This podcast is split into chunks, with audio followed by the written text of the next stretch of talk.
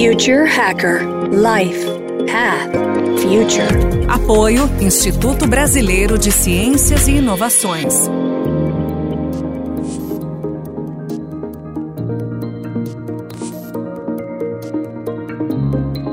Olá pessoal, tudo bem? Bem-vindos aqui ao primeiro episódio do Future Hacker, que na verdade é uma iniciativa entre a SA e a Leme Growth. E o grande objetivo desse podcast é um embarque para o futuro. Falar de tecnologia, singularidade, experiências imersivas, energia limpa, economia circular, medicina genômica, enfim, um pé no futuro e a gente traz para a realidade para a gente discutir agora.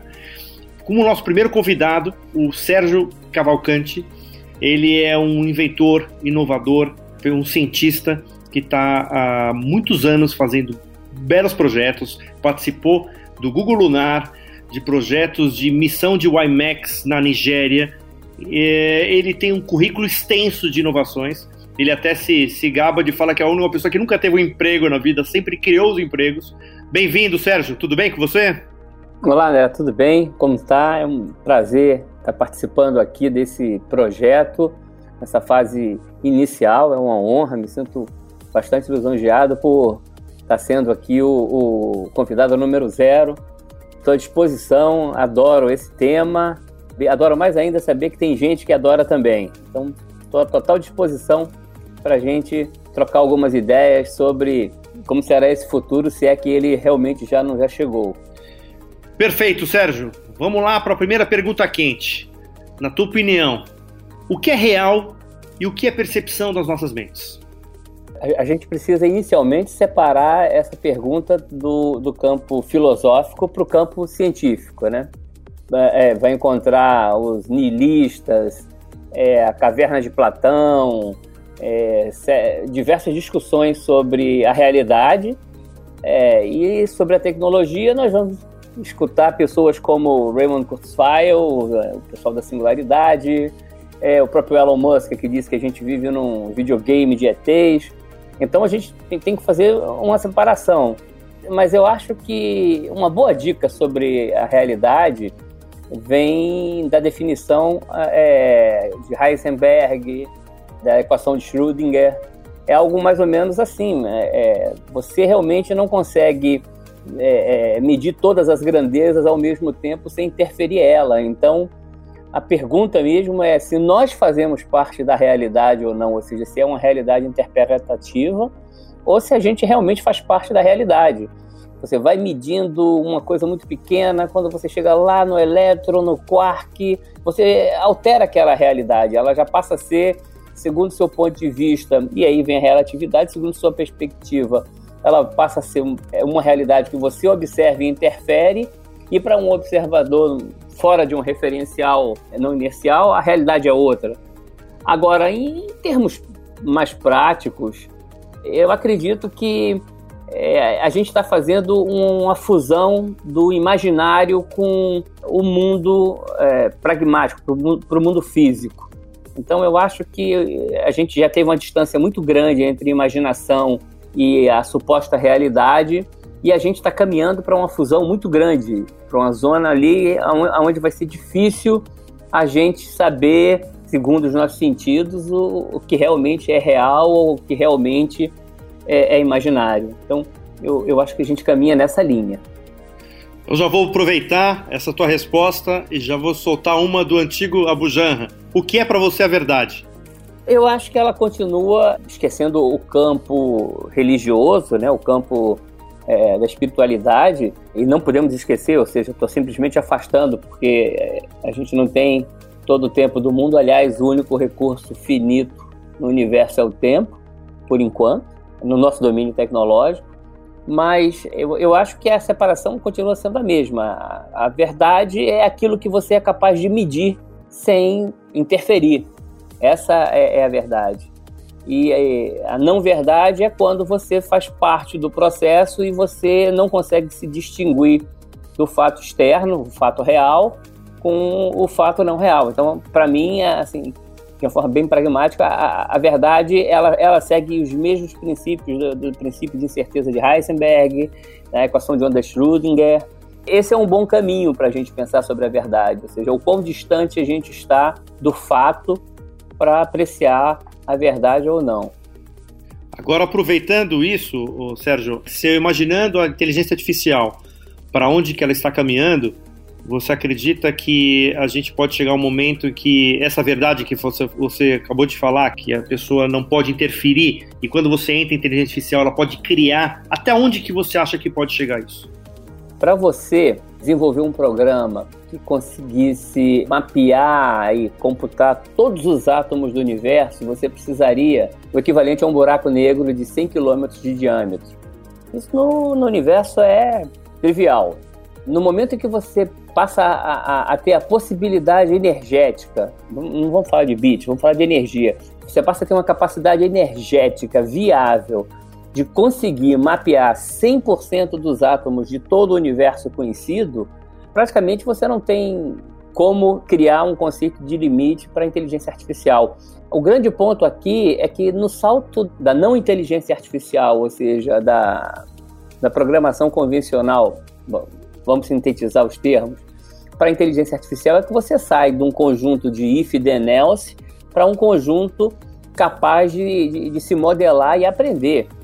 É, é, é, e essa inteligência artificial, hoje ela aprende muito com os humanos, mas um dia é, essa inteligência artificial vai aprender com um gato e vai recusar ou não aquele aprendizado, que a gente vai chegar muito próximo, acredito, em menos de cinco anos, nesse nível.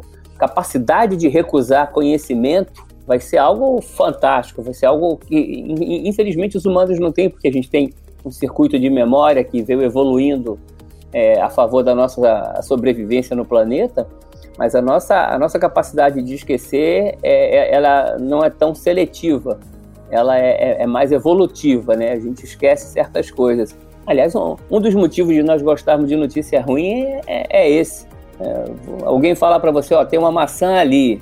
Aí você tá bom, vai para uma área do teu cérebro. Alguém fala, vem um dinossauro correndo você vai colocar numa área de prioridade, disparar um conjunto de alarmes. Então, evolutivamente, para a espécie sobreviver, a gente passou a, ter uma retenção maior de notícias ruins do, do que de notícias, informações positivas.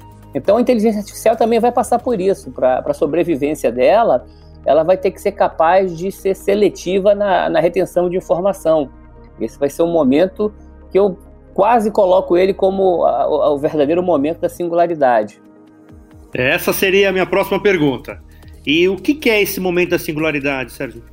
O termo foi cunhado por Vernon Vinge, mas popularizado por Raymond Kurzweil, assim como a equação é, popularizada por, pelo Einstein é igual a MC2, na realidade há uma discussão muito grande é, de que ela foi deduzida por um italiano chamado Olinto de Prieto. A singularidade formal, como definida por Kurzweil, é um ponto aonde você tem por um custo é, extremamente acessível a mesma capacidade de processamento do cérebro humano por unidade volumétrica.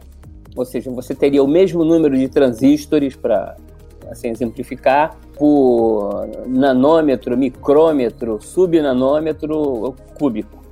Esse momento deve acontecer quando a gente estiver começando a simular a capacidade mental de um mamífero pequeno em 100% das suas capacidades. Eu já, já penso um pouco diferente sobre a singularidade.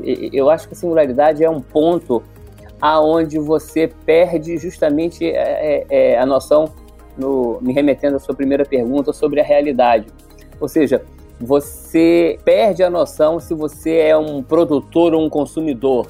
O, o processo ele está tão emaranhado e emaranhado é um termo muito atual na física, que é o emaranhado de elétrons, a gente já está falando de teletransporte de elétrons, tem acontecido, temos batido recordes em experiências, você tem teletransportado a informação, em alguns casos, talvez até mais rápido que a velocidade da luz, ou seja, essas experiências estão acontecendo e, e sendo medidas, e ainda sem explicações é, fáceis de, de serem assimiladas, mas eu acho que a singularidade real vai acontecer nesse momento, onde a gente tem uma fusão do nosso papel de criador com o nosso papel de consumidor. Ou seja, você vai ter sistemas produzindo coisas que você eh, não pediu, não programou, não previu. Esse vai ser um ponto bem, bem interessante na, na nossa história. Ou seja, ao invés do, do Kasparov chamar o, não, o Deep Blue e jogar uma partida, o Deep Blue vai criar um jogo e vai chamar o Kasparov para jogar. Voltando nesse ponto, a gente vai chegar. É, o Kasparov desafia o, o, Deep Blue e o Deep Blue fala não. vai ser, não, quero, não quero jogar com você. É, vai, não, não quero, não quero. Mas eu acho que vai ser isso. Vamos jogar uma partida? Não, vou não. Não me interesso por jogar com você. Não tenho nada a aprender.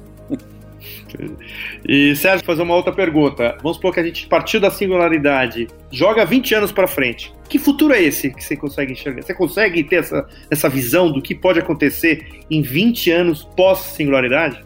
O mundo tem um, uma história cíclica, né? É, nós temos uma história cíclica, mas é, a gente vai ter uma fase pós-apocalíptica. Você, você vê, nós estamos vivendo um momento difícil de relativamente simples de ser resolvido, mas difícil de ser coordenado devido às conexões que você precisa fazer e coordenações geopolíticas para você solucionar um problema muito simples, que era só vamos fechar aeroportos e acabou o problema.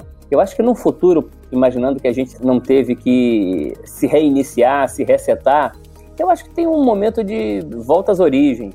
Todo mundo termina tendo um reset no, no processo e é inevitável. A gente sabe que talvez não em 20 anos, mas é só uma questão de tempo para a gente enfrentar é, alguns desafios de escala astronômica. O quanto esses desafios vão, vão serem antecipados ou não, e, e em qual escala de tempo, ainda é, é algo que a gente não consegue mensurar e a gente termina desprezando o problema, como a gente despreza o problema climático. É, tem gente que diz que existe, gente que diz que não existe, muita gente estudando o tema, mas a gente despreza, a verdade é que a gente despreza o problema climático. Uma hora ele aparece, uma hora o mosquito aparece, é, o morcego com um, um outro problema, e nós não estamos preparados. Então, eu acho que uma lição que nós tiramos do presente agora é justamente a antecipação. Agora, 20 anos, dando, dando nome aos bois, 20 anos eu acredito que é, nós vamos estar é, é, expandindo a nossa escravidão com as máquinas. Ou seja, se você parar para pensar, quem é que compra bateria para o teu celular, quem é que carrega, é, inverte o processo, ou seja, nós trabalhamos para todas as máquinas que nós temos. Quem abastece a geladeira somos nós, quem carrega o celular somos nós. Só fazendo uma reversão no sentido, imagine que é, as máquinas são os nossos patrões, certo? E, e nós trabalhamos para mantê-las funcionando. Deveria ser o contrário. Deveria ser a gente fica parado e elas nos mantêm, mas é, é exatamente o contrário que acontece hoje em dia. A gente tem um trabalho físico extra, é, é financeiro, econômico extra para manter elas funcionando. Talvez a gente chegue no Matrix, né? Mas é, se você parar para pensar, eu trabalho para minha geladeira e ela me dá algo em troca. Perfeito. Pessoal, a gente está chegando aqui ao final do primeiro bloco desse papo legal aqui com o super inventor cientista, que é o, o Sérgio Cavalcante. E nós vamos no próximo bloco falar um pouco da experiência dele no Google Lunar, que ele participou de um concurso internacional, que ele vai contar um caso aí bem interessante para a gente, vai falar um pouco também da experiência dele na África. Então, logo mais no, no segundo episódio, nós vamos aqui ter novamente aqui o Sérgio com a gente, tá bom? Pessoal, obrigado. Nos vemos em breve. Um abraço. Future Hacker Life Path Future. Apoio Instituto Brasileiro de Ciências e Inovações.